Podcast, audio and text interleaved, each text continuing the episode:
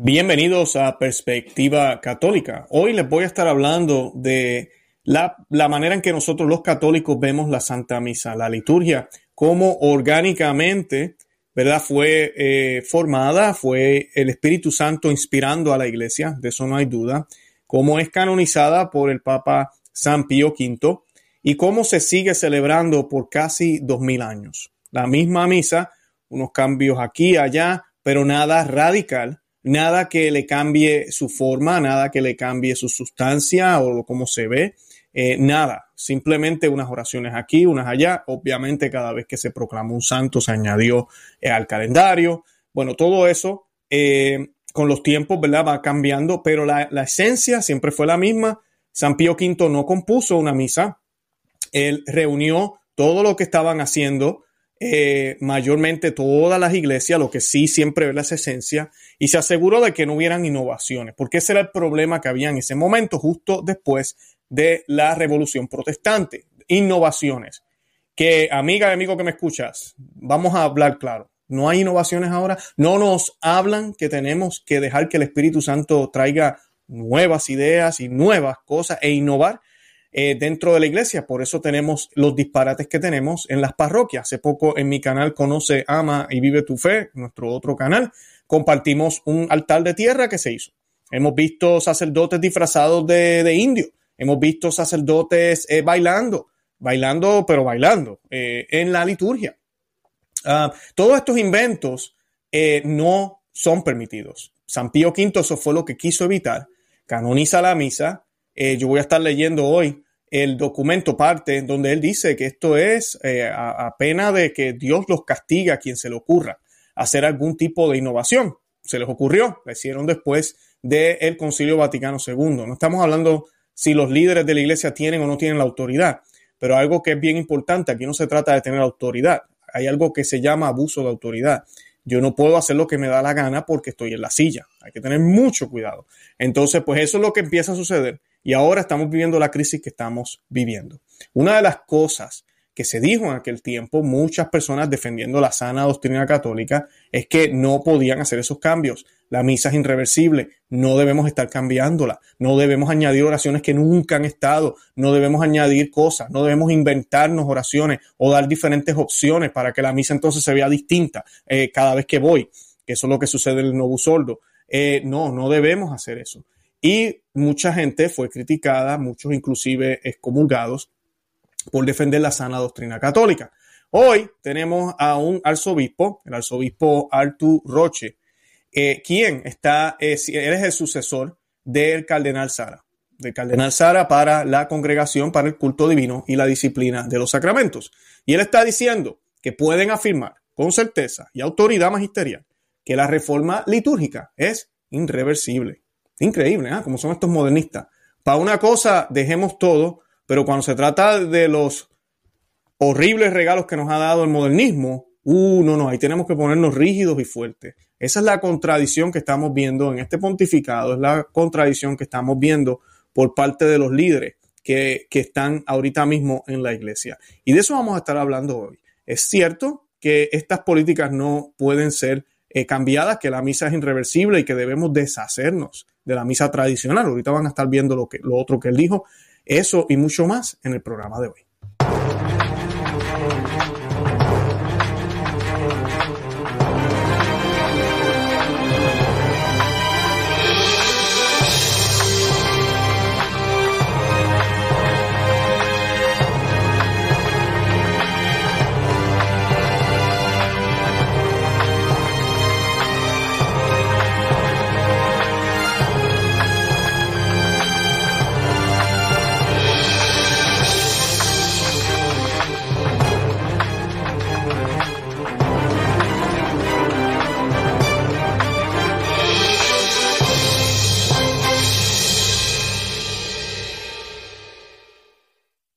Bienvenidos a Perspectiva Católica, les habla Luis Román y hoy vamos a estar hablando de este tema. Muy, muy importante. Sabemos que la liturgia está siendo atacada o ha sido atacada por las últimas décadas por los propios católicos, eh, lamentablemente, y no solo estamos hablando de abusos litúrgicos, que es horrible, después de, todo esto de, la enfermedad ha sido un cambio inclusive entre los mismos modernistas, entre la misma gente que va a las iglesias eh.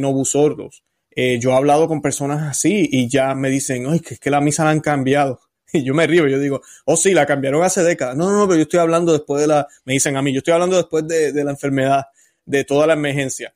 Y, y, sí, es horrible porque es que ahora el tape amarillo es importante, la mascarilla, eh, no nos podemos sentar juntos, eh, al Señor hay que recibirlo con las manos, obligado, violando toda la ley universal de la Iglesia Católica. Una cosa es que la Iglesia permita a través de un indulto esa mala práctica y otra es vamos a eliminar la práctica que siempre ha sido por dos mil años de recibirlo eh, directamente en la boca, por reverencia, por respeto, por cuidado al Señor y además de eso recibirlo de manos del sacerdote. ¿Por qué? Porque las manos del sacerdote están consagradas. Solo las manos del sacerdote, no la del ministro extraordinario de la comunión, que sí tienen el permiso, pero lamentablemente todo eso que estamos viendo ahora son ataques al catolicismo, ataques a lo que es esencial. Las manos consagradas de sacerdotes son esenciales. Solo las manos de sacerdotes pueden tocar al Señor. Por ende, yo lo recibo en la boca y por ende él solo la distribuye. Siempre fue así por dos mil años,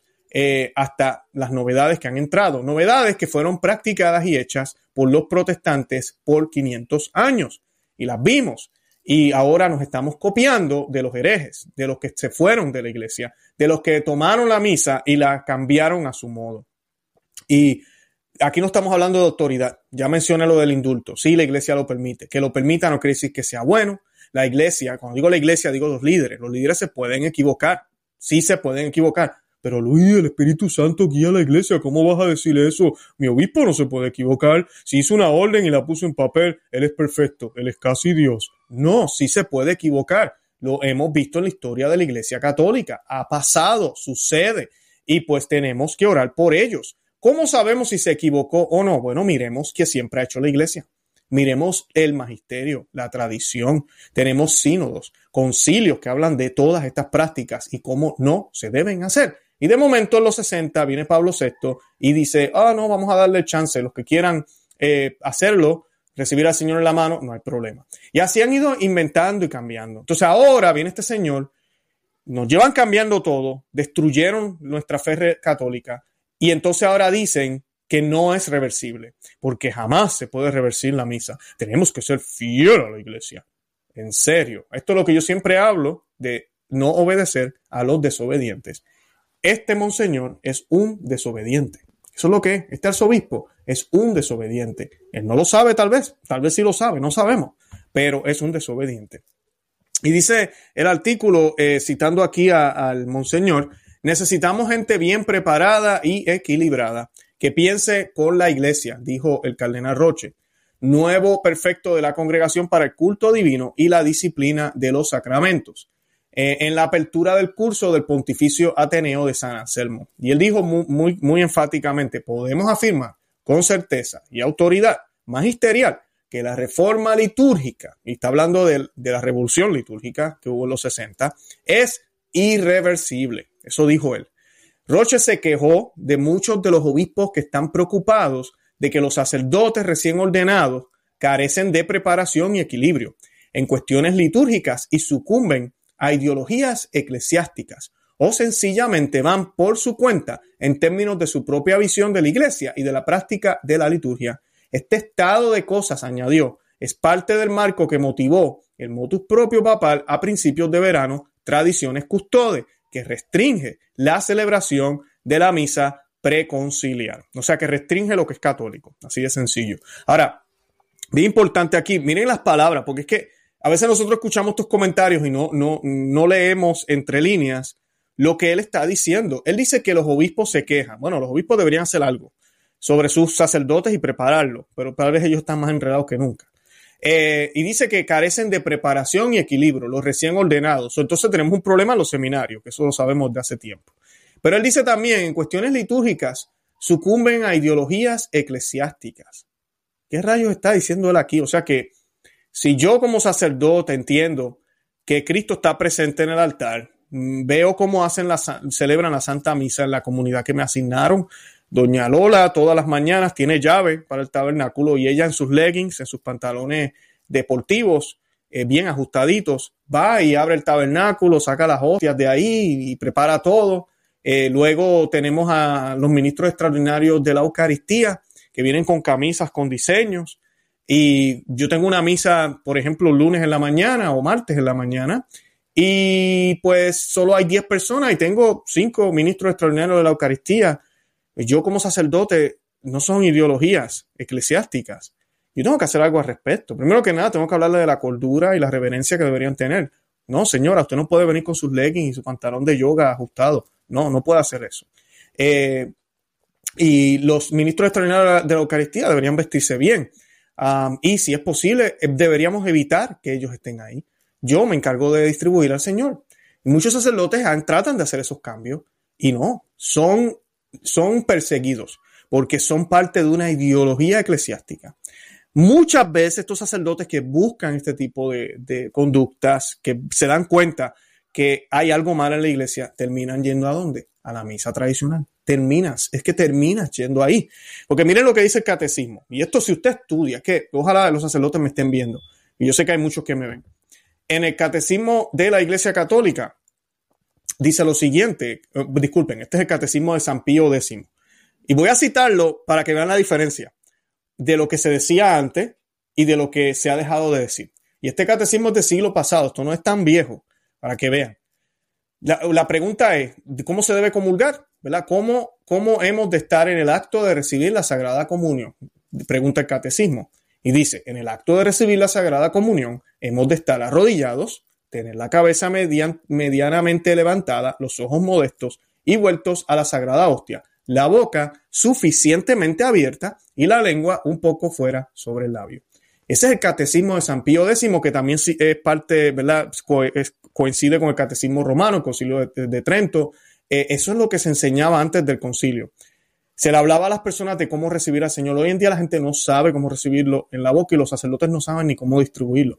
Por eso tanto miedo con esto de que si toco el labio o toco la lengua, que me, va, se me, voy a morir, que de todas formas, así fuera el caso, tenga fe, usted tiene a Dios en la mano y usted es sacerdote, está actuando en persona de Cristo. Y si, y si se tiene que morir, pues mira, se murió celebrando la misa, bendito sea Dios, por favor. pero eso es tema para otro día, pero de la que, que enoja.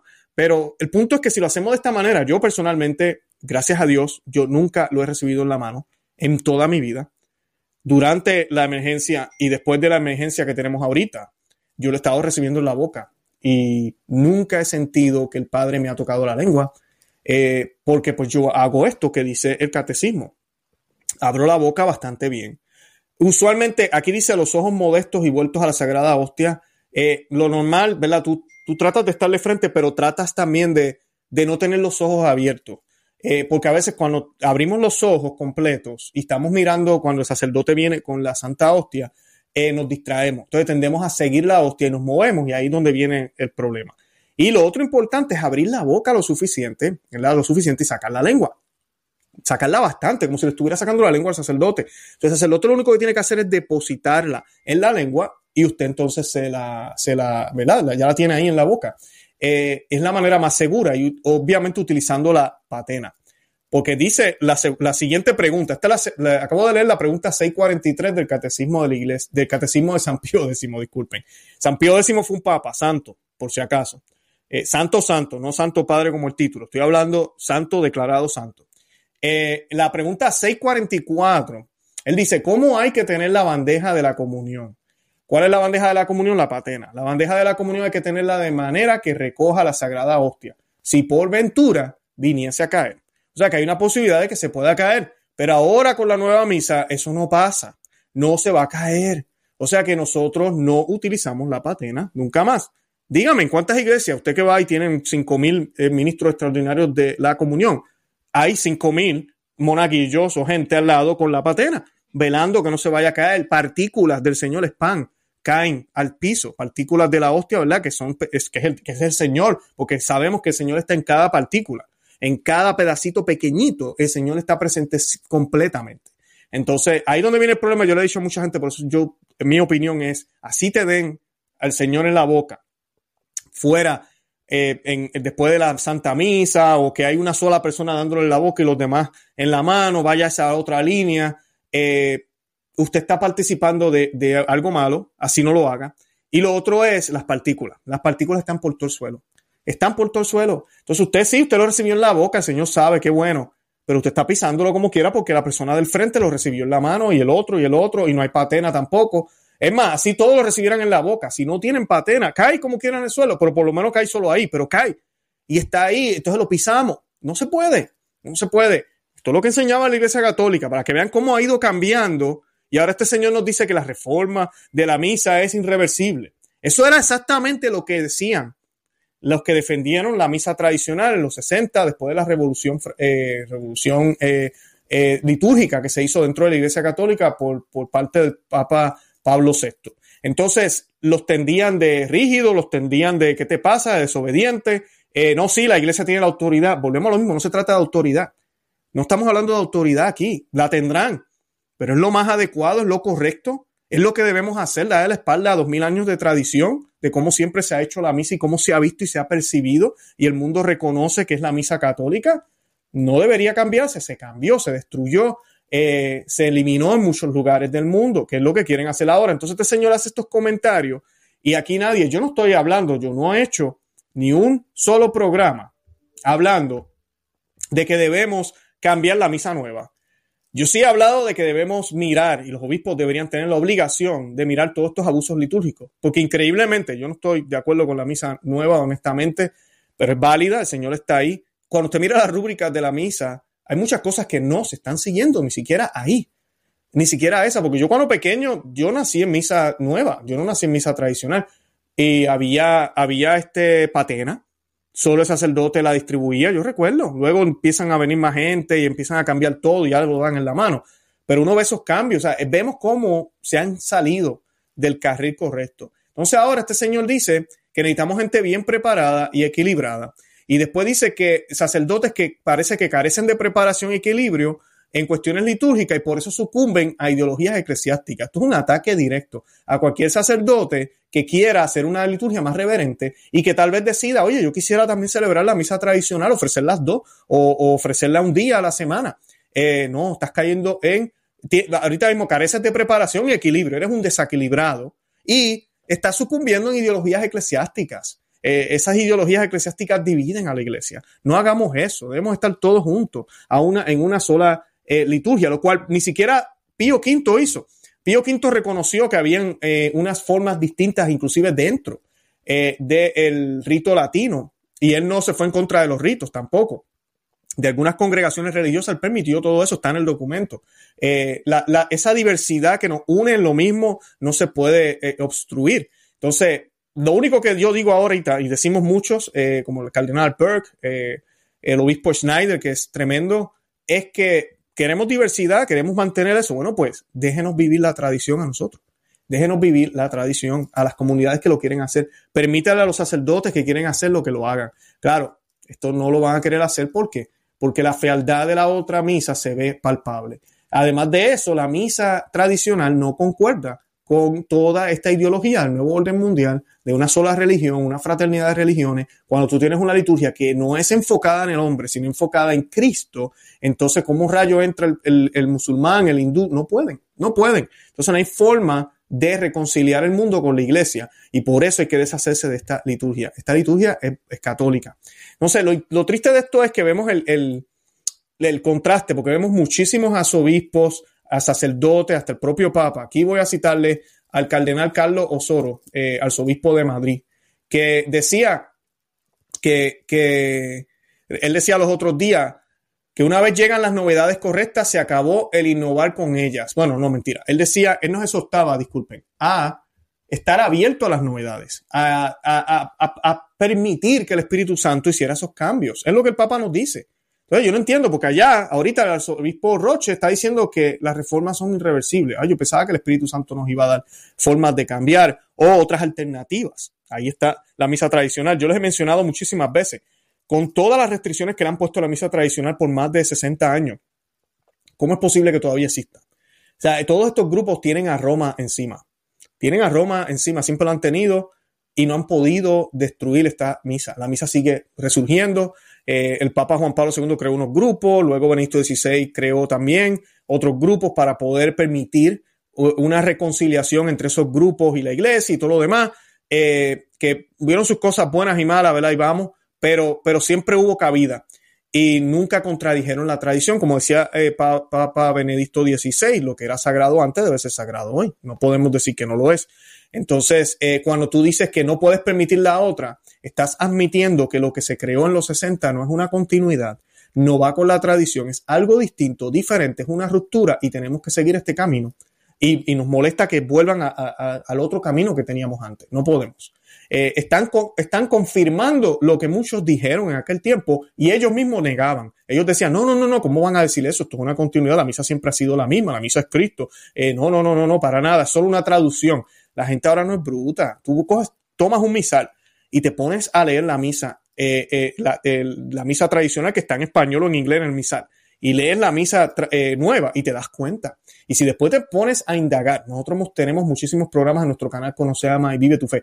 ¿De dónde salieron las oraciones nuevas? ¿Quiénes las compusieron? Te das cuenta que hay una infiltración horrible de masones y protestantes en esa liturgia, buscando, que ellos mismos lo dijeron, buscando que un ecumenismo, buscando que los protestantes se sientan en casa, cuando realmente, ¿qué ha pasado después de esa liturgia? ¿Se convirtieron los protestantes? ¿La iglesia católica se ha triplicado? ¿Las, vocaciones son más? Por eso yo siempre les digo, por su fruto los conoceréis. Eso nos dijo nuestro Señor Jesucristo. En aquel tiempo, como yo digo, yo, tal vez podíamos decir, ¿verdad? Beneficio de la duda. Eh, después de tres años de la revolución litúrgica, pero después de 50, 60 años, ¿qué estamos viendo? Toda una destrucción.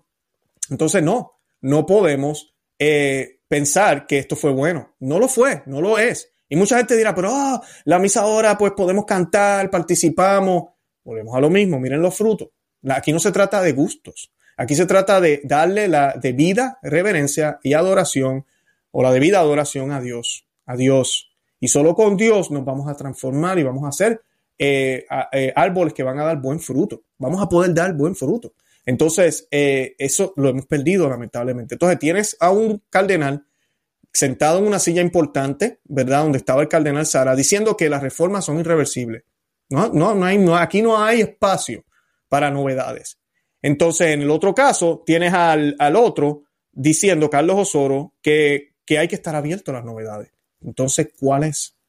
Entonces, ¿cuál es? Y lo triste de esto es que la frase que dice el arzobispo Roche esa frase, si la tomamos correctamente, en el sentido correcto, no es mal, de verdad. las formas no deberían cambiar de cómo nosotros creemos, de cómo vemos, de cómo oramos. Todo eso no debe estar cambiando a cada rato. No debemos adaptarnos al mundo.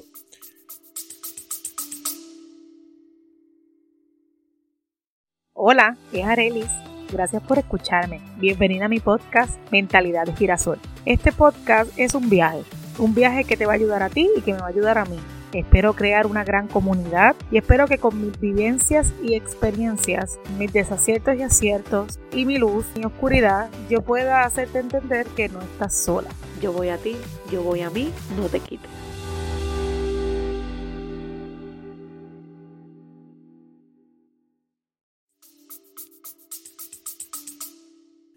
Pero el problema es que él lo dice después que tomaron la misa antigua y la destruyeron.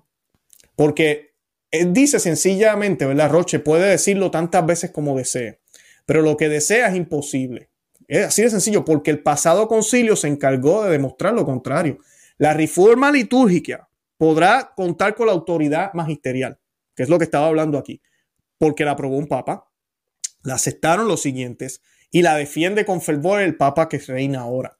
Pero la misa anterior, la, que, eh, la que todavía existe, ambiguamente motejada y cambiada, le cambian el título, le dicen misa tridentina, lo cual no refleja lo que es, porque la misa es la misa de siempre, pero le llaman tridentina, o le llamamos tridentina, porque pues después del concilio de Trento, como ya mencioné, Papa Pío V, que vamos a leer algo ahorita, eh, la canonizó, contó igualmente con el sello de Pedro y sus anátemas, que es a eso voy se mantuvo durante siglos y sin embargo ha sido reversible y revertida, prohibida inclusive y limitada ahorita mismo con este motus propio del Papa Francisco. Entonces, vemos esta situación. Por eso cuando se nos habla de apostasía, miren bien, no estamos hablando de la apostasía, no es que el demonio va a venir con los, ¿verdad? vamos a ver los cuernos y la cole. Aquí estoy yo, bésame la mano, soy el diablo. No, es, es de esta manera. Muchos ni cuenta se van a dar. Y el Señor los va a mirar y le va a decir, ah, pero tú me dijiste, eh, nosotros te llamamos Señor y Señor, y, y ¿cómo no nos vas a recibir? Yo no los conozco a ustedes. Ustedes están, yo no sé en qué cosa de la ecología, eh, en todo lo de este camino de la fraternidad. Eh, ese, no, es mi evangelio, esa no es mi iglesia. Y pues e, eso es lo que está sucediendo. Y muchos no se dan cuenta, por eso yo hago estos programas, para darle claridad a los que nos ven de qué realmente es lo que enseña la Iglesia Católica y para que nos demos cuenta de la crisis en la que estamos viviendo. El Papa Pío V, yo los exhorto a que lean este, este documento, Quom Primum. Eh, son tres, apenas tres páginas, bien corto, es fácil de leer, pero él, él dice aquí muy, muy fuertemente al final de, de su, de, todo esto, ¿verdad? del documento, él habla de, un solo misal, él habla de cómo debe ser, que este es el misal, esta es la misa, y él utiliza un, uh, una, ¿cómo se dice? Una, un lenguaje extremadamente fuerte. Él dice, más si alguien se atreviese a atacar esto, está hablando del documento que canoniza la misa, lo que se le llama en ese momento ya empiezan a decir misa tridentina, es un ataque de los protestantes al decir que la misa nació ahí como respuesta a Lutero o whatever, no, eso no es el caso. Eh, él dice, más si alguien se atreve a atacar esto, sabrá que ha incurrido en la indignación de a Dios omnipotente y de los bienaventurados apóstoles Pedro y Pablo. Eh, eso fue dado en Roma, en San Pedro, en el año 1570 de la encarnación del Señor, la víspera de Idus de Julio, de julio, en el quinto año de nuestro pontificado. Así que eh, él está utilizando un lenguaje cátedra aquí. Siempre hablamos de cátedra. Esto es un lenguaje cátedra. El lenguaje que se utiliza en, tradiciones custodianas es cátedra. Una ordenanza a los obispos, una ordenanza a verificar unas cosas. Gracias a Dios, la gran mayoría de los obispos Contrario a lo que el Papa Francisco nos manifestó en la carta que acompaña el documento, que supuestamente la gran mayoría de los obispos tenían un grave problema y todo el mundo odia al Vaticano II y me odian al Papa y tenemos hay una división y tenemos que hacer algo con estos grupos tradicionales, eh, como si no es el caso, porque eso no es cierto, que si hay sus personas aquí, grupos pequeños, claro que sí los hay. Yo he dicho aquí muchísimas veces, el Concilio Vaticano II es un concilio, es válido, está ahí, debemos verlo, debemos leerlo hay unas palabras ambiguas, unas cosas que hay que aclarar. Yo me hago eco de lo que dice el cardenal Muller, lo que dice el cardenal Burke, lo que ha dicho el obispo Schneider. Miremos qué se dijo antes. Así de sencillo. Tú no puedes interpretar nuevos documentos sin mirar a la tradición de la iglesia. Es exactamente lo que estaba hablando al principio de la Biblia. Y es exactamente el error que cometen los protestantes. Si yo tomo la Biblia y no cuento la tradición, yo no voy a entender la Biblia correctamente. Y es exactamente lo mismo con los documentos que salen de la iglesia. Cuando leemos documentos, que son ambiguos, que pareciera que están diciendo que todas las religiones son buenas, yo tengo que mirar qué ha dicho la iglesia siempre y mirar entonces, ok, bueno, tal vez lo están diciendo en este contexto y darle esa interpretación correcta. El problema con estos documentos es que de por sí, y esto ya es tema para otro día, fueron escritos de esa manera para eso mismo, para crear confusión, para abrir unas puertas, que lo han hecho muy bien. Volvemos a lo mismo, no, no miren mi opinión, yo no soy un sabio, no me, de, no me hagan caso a mí, miren los frutos, están ahí, ya van 50 años después del concilio. Y están ahí. No estamos en primavera, como se nos dijo, ni estamos mucho más fuertes. Miren cómo está el mundo, miren cómo se burlan de la iglesia, miren cómo la iglesia se vacía y se vacía, se vacía. Miren la reacción de la iglesia ante la pandemia. Horrible. Así que esas son las circunstancias, lo que está sucediendo. Así que tenemos que orar mucho por todo esto y pedirle a Dios que nos dé la fuerza para tomar decisiones radicales y drásticas tenemos que salir de esas parroquias y ir a lugares tradicionales. Tenemos que buscar sacerdotes que de verdad celebren la Santa Misa como dice la iglesia que se debe celebrar. Y debemos estar fieles a Dios con nuestro testimonio, la manera en que vivimos, en la manera en que profesamos la fe, en la manera en que nos vestimos, en la manera en que escuchamos música, en la manera que sentimos en todo. Debemos ser coherentes con todo.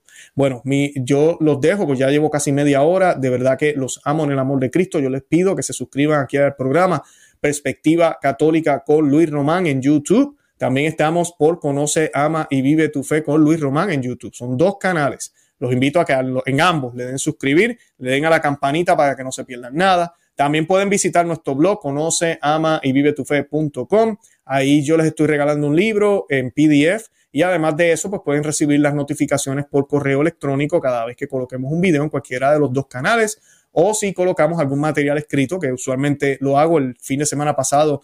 Gracias a Dios pude colocar tres nuevos eh, artículos sobre la muerte, eh, también sobre todo esto de la, del alma y el espíritu y el problema con los transgéneros. Bueno, eh, muy buenos artículos, así que los invito a que los busquen. También estamos en Facebook, Instagram y Twitter. Para los que están en esos medios, búsquennos por Conoce, Ama y Vive tu Fe. ¿Está bien? Y ahí pues pueden ver también la información. Además de eso, yo coloco unos cortos videos de un minuto a veces. y esos videos los colocamos ahí, ¿verdad? Para, para dar a conocer lo que nosotros compartimos y pues no se pierden nada de ese contenido.